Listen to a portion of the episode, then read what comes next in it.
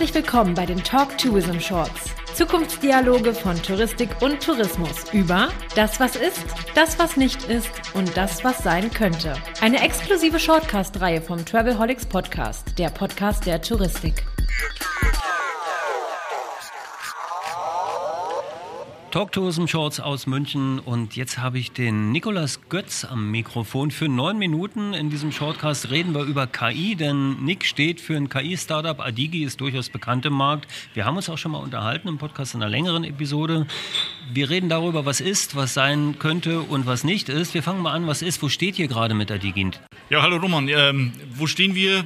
Was wir heute können, ist ähm, Urlaubsanfragen vollautomatisch beantworten. Also ob die per Mail kommen, per WhatsApp kommen oder auch telefonisch kommen im Beta-Betrieb. Äh, wir können es erkennen, auslesen, was ein Kunde möchte und dann die wirklich passenden Urlaubsangebote dazu zu finden. Und das funktioniert äh, natürlich intelligent.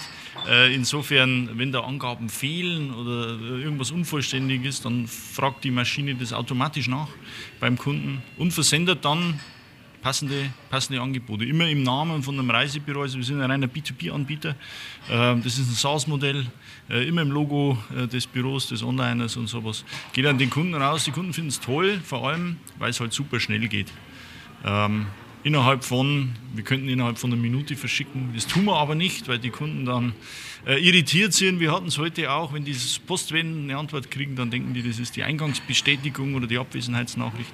Deswegen warten wir ein paar Minuten, Viertelstunde etwa, äh, bis wir es rausschicken. Und was wir, was wir sehen, äh, was ist heute, die Kunden finden es toll und antworten dann auch, weil sie halt gedanklich auch noch in diesem ja, äh, Urlaubsplanungsprozess sind, wenn sie sich da an ihren Reiseanbieter wenden. Und so entsteht quasi ein Dialog. Also es ist kein Einmal-Dings irgendwie, hier hast du ein Angebot, friss oder stirb, sondern die Kunden schreiben dann schon, hier anders, das doch noch eine Woche früher, eine Woche später. Geht alles im gleichen Prozess, geht immer raus äh, und alles im Namen des Reisebüros. Du bist ja, Nick, du bist ja eigentlich ein KI-Pionier in der Touristik. Du hast das Startup Adigi gegründet, da war AI, KI, wie immer man das jetzt nennen will, da gab es noch kein GPT, da war das alles noch gar nicht so gehypt. Ähm, wie siehst du denn eigentlich die Entwicklung der letzten Jahre? Wie hast du das beobachtet und welchen Input hatte denn eigentlich diese Entwicklung auf eure Unternehmensausrichtung und Entwicklung? Also ähm, was wir immer noch machen, ist sehr viel äh, Überzeugungsarbeit einfach. Und da hilft uns jetzt ChatGPT, weil das jetzt in aller Munde ist. Jeder kann es selber ausprobieren. Die meisten haben schon irgendwie mal rumgespielt damit. Ähm, und man sieht plötzlich, hey, das Ding kann irgendwas Sinnvolles. Ja? Und man muss nicht irgendwie Angst haben davor, ähm, sondern es produziert ähm, äh, brauchbare, äh, brauchbare Inhalte. Und äh, das ist schon was, wo man gerade in den, in den Reisebüros gibt es teilweise noch Ängste irgendwo. Äh, das wird zunehmend weniger. Also das merkt man einfach, dass die, wie sagt man so schön, die Awareness dafür, äh, dafür steigt. Äh, die Leute sind interessiert und äh, was die Entwicklung halt beflügelt, ist das Thema Personalmangel, Fachkräftemangel irgendwie hat jeder äh, zu wenig Leute, jeder schaut, äh, wo er irgendwelche Prozesse automatisieren kann und da sind wir natürlich ähm, dafür da, eben Dinge ja, ähm, automatisch wegzuarbeiten. Aber immer so, so unser Motto, wenn man so will, ist das Beste aus Mensch und Maschine. Also wir kombinieren das. Wir automatisieren nicht auf Teufel komm raus irgendwie irgendwelchen Mist. Man kennt das ja von manchen Chatbots, äh, da kommt dann Mist antworten und dann muss man hier fünfmal Hilfe schreiben, bis man zu einem Menschen verbunden wird. Ähm, sondern wir übergeben das an, an ja, Expedienten, an, an Service Center Mitarbeiter, sobald irgendwie Unsicherheit herrscht. Also der Kunde bekommt immer eine Top-Antwort. Oder halt keine von uns, sondern wie bisher auch von einem, von einem Expedienten, von einem Experten.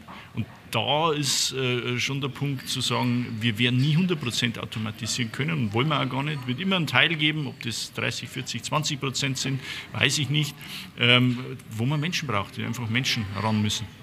Ist also die, nach deiner Meinung, die Übergabe von KI-Output an die, die humanoide Welt dann tatsächlich so die, die, die, die Verbindung des, des Empathischen, was man im Vertrieb ja sicher auch braucht? Oder könntest du dir vorstellen, dass es irgendwann eine, eine Stufe gibt, wo man sagt, jetzt brauche ich aber diese menschliche Komponente nicht mehr?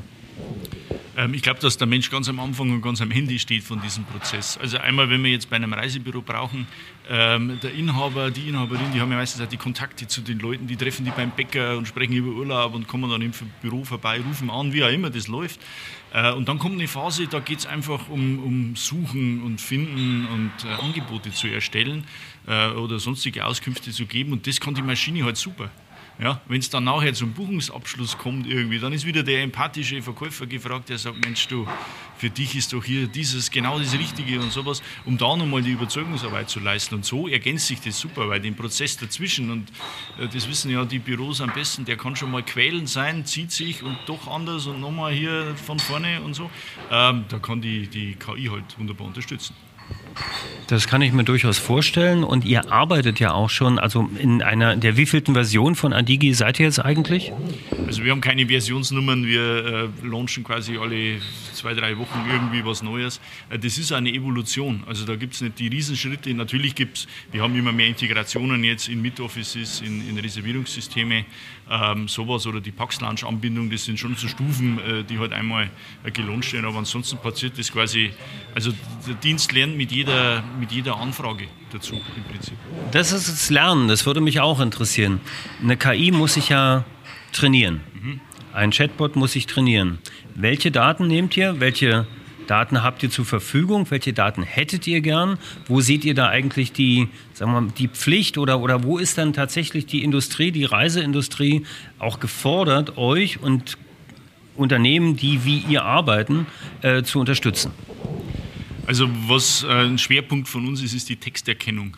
Ähm, einfach aus geschriebenen ähm, ich sage mal, in WhatsApp, da gibt es ja kein äh, Punkt und Komma und, und grammatikalische Feinheiten, sondern da wird irgendwas geschrieben, daraus zu erkennen, was jemand möchte.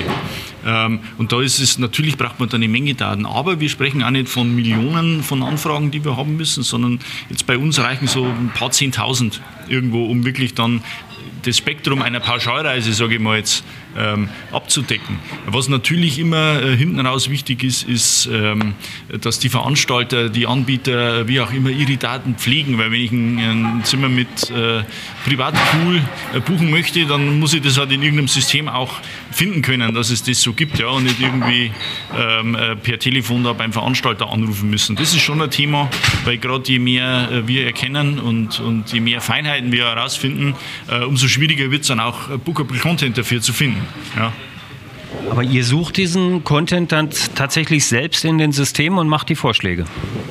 Ja, wir haben jetzt äh, eine Amadeus-Anbindung zum Beispiel oder jetzt äh, kommend auch Pickwork äh, und in den Systemen suchen wir dann. Aber wir würden es vermeiden wollen, ähm, Hoteltexte durchzusuchen, ob es da irgendwie einen Swim-Up-Pool gibt, ähm, was ja auch heißt, selbst wenn es gibt, muss er nicht buchbar sein. Okay, und wenn du jetzt sagst, wo, können, wo kann die Reise hingehen? Ähm, wie würde sich in eurer Wahrnehmung bei einem großen Rollout und, einem, und einer 90-prozentigen Nutzung äh, Anwendungen wie eurer der Reisevertrieb verändern in Zukunft? Ähm, ich würde angeben an den Punkt vom empathischen Reiseverkäufer. Ich glaube, das, ist das, äh, das ist das Wichtigste. Der Rest ist irgendwie Pflicht dazwischen. Man muss natürlich was suchen, das passt und so. Äh, man muss Fragen zu Flugzeitenänderungen äh, beantworten und über Gepäck und was da alles kommt. Ähm, aber das ist nicht der Punkt, der kann wegfallen. Äh, meine ich, das kann eine Maschine besser. Eine Flugzeitänderung, die vom Veranstalter kommt, an den Kunden weiterzuleiten. Äh, dafür hat keiner Reisebüro, äh, Kaufmann, Frau irgendwie gelernt. Das macht keiner gern, das macht man halt. aber diesen empathischen Verkäufer, der Menschenfänger, den braucht es. das ist wichtig. Ähm, das ist ein Lieblingsthema von mir, was du da gerade angesprochen hast, dass man den Beruf einfach anders benennt und nicht mehr die Verkäufer draus mhm. macht, sondern die Inspiratoren, weil viele andere Geschichten dann und die, die Abschlüsse natürlich, die müssen getätigt werden, aber die Inspiration dürfte schon sehr wichtig sein. Die Inspiration wird doch aber auch von, von den Maschinen jetzt schon übernommen, oder? Ähm, ja, natürlich. Also die einfachste Anfrage oder die kürzeste Anfrage, die wir beantworten können, ist, brauche ich Urlaub? Weil die Maschine dann das vorschlägt, was halt aktuell am häufigsten gebucht wird, ähm, von den Kategorien, von den Zielgebieten etc. etc. Und so hangelt man sich dann vorwärts. Also äh, von dem her ist da schon ein gehöriger Teil Inspiration drin. Und äh, es gibt ja jetzt Anbieter, äh, die gar nicht mehr so auf das Ziel fokussieren, wo dann plötzlich Regionen gebucht werden, äh, die nicht Mallorca, nicht Türkei heißen, sondern irgendwie unbekanntere äh, Sachen sind und die Kunden sind super zufrieden und, und freuen sich, äh, wenn sie wieder zurückkommen. Man sieht also, es ist nicht so beständig wie der Wandel, auch bei euch, auch im Reisevertrieb. Ich danke dir ganz herzlich, dass du die neun Minuten hattest, Nick, und äh, wünsche euch weiter viel Erfolg. Wir hören uns sicher wieder. Vielen Dank, Roman. Alles Gute. Ciao. Ciao.